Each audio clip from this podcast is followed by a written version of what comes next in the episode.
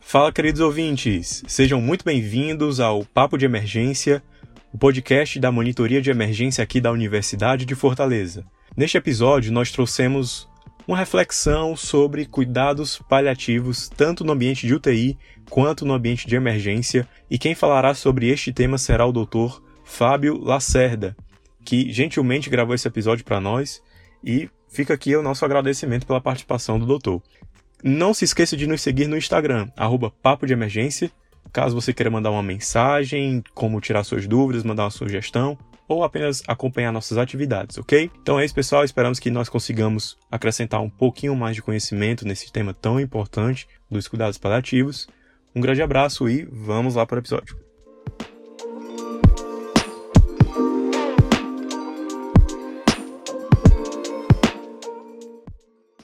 Olá pessoal, sou Fábio Lacerda, sou clínico e intensivista pela USP, paliativista pelo Hospital Sírio-Libanês, pós-graduação.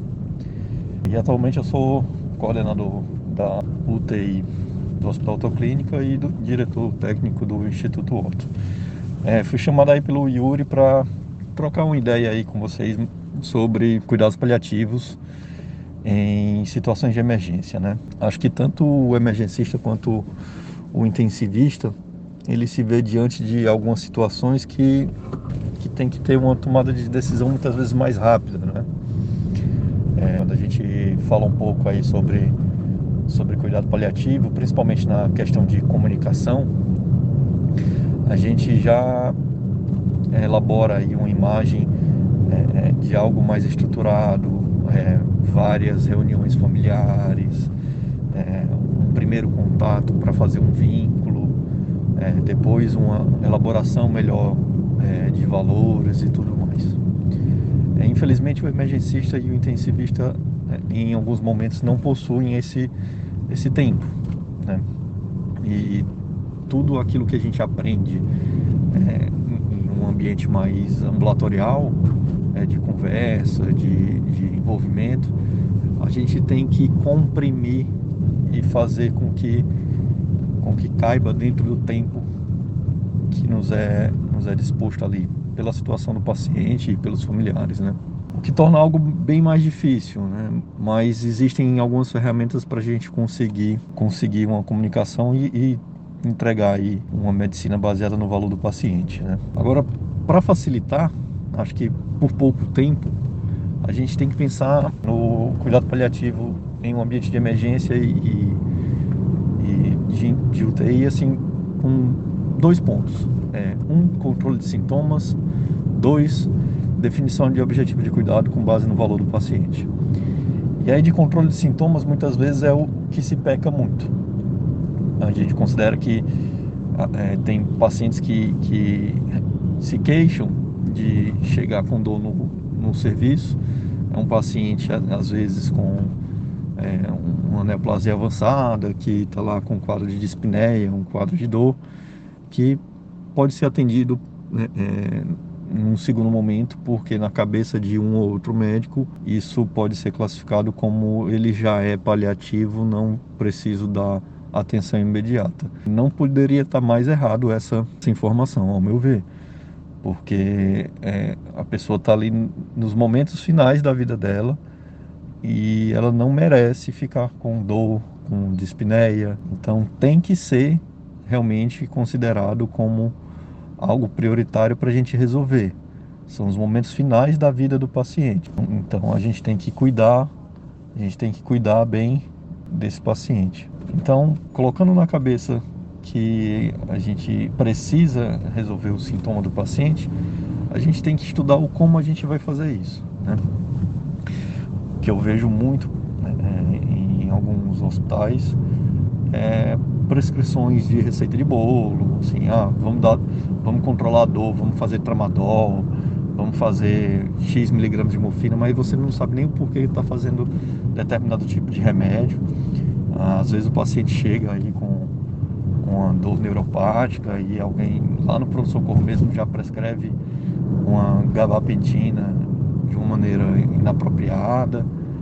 Então, a gente tem que, que estudar e saber o porquê que eu estou prescrevendo aquilo dali e orientar o paciente, que muitas vezes vai se ver numa situação de, de vulnerabilidade muito grande, às vezes com questionamento sobre medicação, então é comum a gente pegar pacientes e, e familiares assim com receio de, de usar opioide, de usar morfina, mas a gente está ali para cuidar dele. Então a, a, ideia é orientar ele que o que a gente está tentando fazer ali, aquele opioide que a gente está tentando dar, é uma maneira para a gente aliviar aquele sintoma e não não vai é, ter impacto o que muitas vezes alguns familiares e pacientes pensam assim de com relação a, a, a vícios, a, a, sedação. Então a gente tem que a obrigação de esclarecer o que a gente está fazendo é, para o paciente e para a família. Isso só vem com base no estudo e conhecimento. Assim, não dá para você, por exemplo, eu tento até nem falar nada sobre farmacologia aqui é, nesse áudio, porque não é através de um, de um podcast de 15 minutos que eu vou sair daqui entendendo o que é receptomia, o que é receptor capa e vou sair falando isso daí. Não, você tem que sentar, estudar e saber o que realmente está fazendo para conseguir explicar isso para o paciente. Mas o que a gente tem que realmente é, é, entender, eu acho que num, num, ambiente de emergência, assim, que você tem que controlar mais rápido, você tem que garantir o controle de dor e de dispneia. Isso são duas armas, duas ferramentas que eu acho que é essencial para um médico emergencista e um intensivista. Assim, eu não vejo ambas as especialidades é, sem saber controlar realmente um, um, sintoma tão importante como esses, né? E aí, saindo do, da, da questão de controle de sintomas, acho que um dos pontos importantes aí a, a serem discutidos e às vezes até um, um pouco polêmico entre algumas pessoas é com relação à comunicação em um ambiente de, de emergência, né? Como é que a gente vai comprimir toda aquela conversa que a gente teria ao longo de dias, de semanas, em às vezes poucos minutos ou horas, né? Para mim, o que é essencial é você ter a concepção de que é nossa obrigação orientar a família é o peso que a gente tem que carregar. A gente não pode delegar isso à família simplesmente. A família vai participar do processo de decisão com base no que a gente orienta. Né? Então, é, assim, é, felizmente eu escuto cada vez menos, mas o fato de escutar me é muito incômodo ainda hoje e saber que, que algum médico chegou para a família e perguntou: quer que entube? Quer que dialise? Acho que isso são perguntas assim que não se deve fazer para um familiar, principalmente um familiar que não entende de medicina, né? Que um familiar leigo, não é não profissional da área da saúde. É, isso é uma, um, um, um, peso muito grande para ele definir, né? É, por exemplo, eu tive que tomar essa decisão, eu, que fiz pós-graduação, tive uma vivência muito grande dentro da, do ambiente de terapia intensiva, mas eu tive que tomar essa, essa, essa decisão com meu avô. Por quê? Porque toda a família colocava em mim é, como responsável para a tomada de decisões. E o médico, no dia é, que meu avô faleceu, é, não foi capaz de, de, de falar de uma maneira e pegar a responsabilidade para ele. Isso, após o, o, falecimento do meu avô, me fez passar por um, umas semanas, é, é, assim, com uma sensação ruim, sensação desse peso. E isso fez fortalecer ainda mais a, a questão de, de sempre tentar tirar esse peso da família. A decisão é nossa. O que a gente vai tentar falar com a família ali naqueles minutos, naquelas horas, naqueles poucos dias que o paciente pode estar ali na, na, na emergência ou então na terapia intensiva, é tentar ao máximo entender quem era aquele paciente, quais eram os valores dele, o que é importante para ele, se ele já tinha discutido sobre finitude, se ele já tinha consciência que ele poderia estar naquela situação, se ele vivenciou com algum outro familiar uma experiência.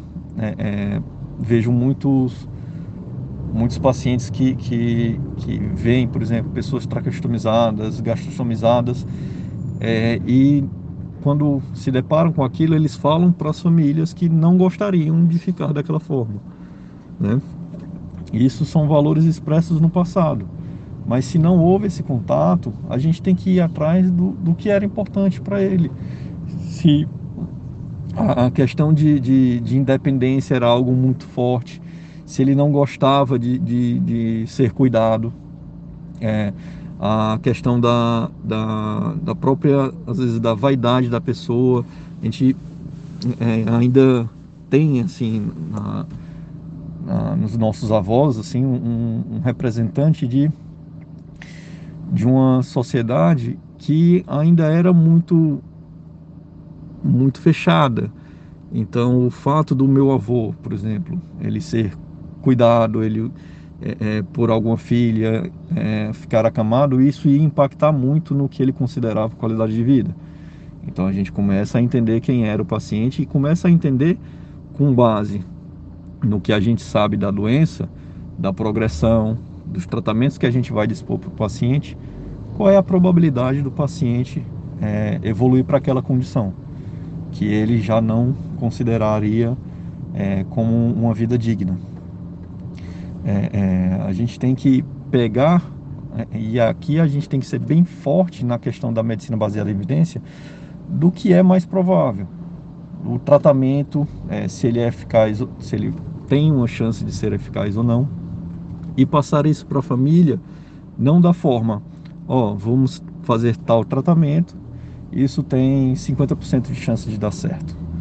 Não, com base nos valores que você pegou. Ah, ele é, é, ele gostava gostava muito de caminhar, mas ele já tinha falado para gente que se um dia né, é, tivesse que perder a perna, ele preferia perder a perna e voltar para casa com a gente do que do que não tirar a perna e acabar tendo algum problema. Exemplo. É, e aí você começa a, a, pegar aquele, aquele exemplo, aquela, aquela definição que a família passou para você e é, planejar como é que o paciente vai ficar. É, tentar traçar a probabilidade dele perder a perna, ou então daquele, do fato de, de fazer a amputação conseguir fazer com que ele saia para casa. Porque talvez não adiante se você fizer a amputação de um paciente e mesmo assim sabendo que ele não vai conseguir sair é, é, do ambiente hospitalar. É, então você tem que pegar os dados da família, pegar o seu conhecimento baseado em evidência, não baseado em somente suas vivências. Ah, mas teve um paciente que eu tratei, fiz uma quimioterapia X e ele ficou bem. E quantos não ficaram? E quantos não sobreviveram? E quantos sofreram durante semanas a meses ali para conseguir, é, é, é para um acabar saindo? Qual a probabilidade? Será que o paciente aceitaria passar por tudo isso? Então é, é, é esse o grande ponto. Então, em situações de emergência, a gente ver situações de, de intubação de emergência, de parada cardiorrespiratória, que a gente tem que tomar decisões mais rápidas. E em não tendo esses valores definidos, em não tendo essas, é, é, essas probabilidades já esclarecidas para a família e às vezes até mesmo para a equipe que está cuidando do paciente, se não há, cara, faz não está nada definido, cara, entuba.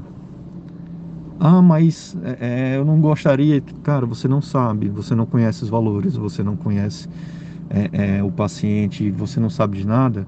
faz. Nada do que a gente faz não pode ser desfeito. Ah, mas chegou um paciente insuficiência respiratória, era um DPOC, é, e é, é, acabei entubando, mas depois eu soube que era um, um paciente com DPOC em fase final que é, que que ele não gostaria de ser entubado novamente. Cara, você entubou? Ok. Então vamos sentar com a família, ver se realmente esses eram os valores do paciente e qualquer coisa, bicho a gente estuba. A gente faz uma intubação paliativa, tenta trazer conforto para esse paciente. Então, é, é, no momento que você não sabe, faz. Tem dúvidas, pode ser uma situação que vai causar conflito, cara, faz.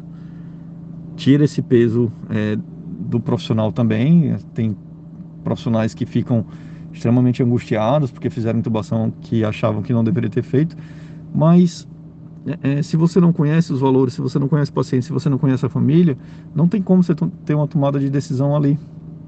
Na verdade, a gente é treinado é, é, para salvar a qualquer custo, né? Sempre foi assim e isso está mudando. Hoje em dia a gente sabe que não é a qualquer custo que a gente deve fazer algum procedimento. Mas, assim, tentando resumir, Acho que é, em um paciente que chega na, na, emergência, que um paciente que chega na UTI, que você vê é, é, um potencial ali para um desfecho ruim, ou então já se vê diante de uma pessoa mais frágil, que você considera é, é, adequado conversar com a família já sobre é, limitação de, de procedimentos invasivos, tente conversar com eles ali, mas em um, um, um momento de, de, em um momento de